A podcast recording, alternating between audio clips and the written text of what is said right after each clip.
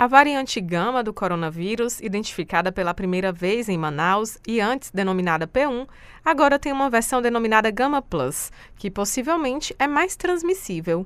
A descoberta de cientistas brasileiros e, segundo o imunologista Gustavo Cabral, este é mais um sinal de que a população precisa continuar se vacinando, realizando distanciamento social e utilizando máscara. O nosso grande problema hoje é a circulação viral. Principal problema hoje que mais nos preocupa, porque a gente está conseguindo, o nível de, de, de ocupação de leitos está diminuindo, estamos conseguindo diminuir o número de mortes, mas a gente precisa continuar com as ações, vacinando e ter ação social, não tem como, porque esse vírus está circulando. A Delta, a Gama, a Gama Plus. Infelizmente, tem uma coisa que a gente precisa entender: o que gera esse caos inteiro, primeiro, não são as variantes, é o descuido que nós temos para oferecer corpos para que essas novas variantes consigam gerar ainda mais mutações e se tornem ainda mais capazes de dispersar se torne mais infecciosa. Então, assim, a gente precisa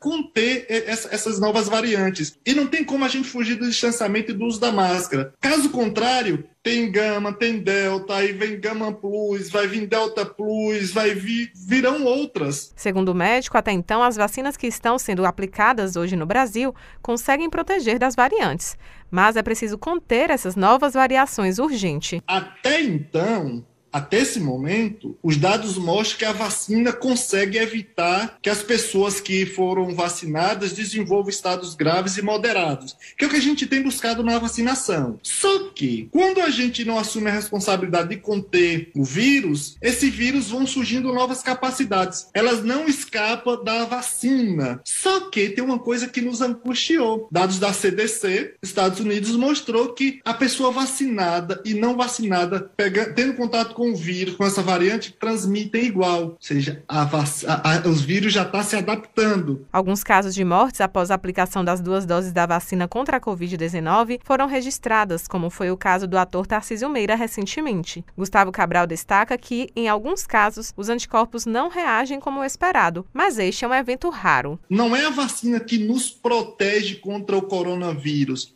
A vacina estimula o nosso corpo o nosso sistema imunológico a se preparar para combater o coronavírus quando nós entrarmos em contato.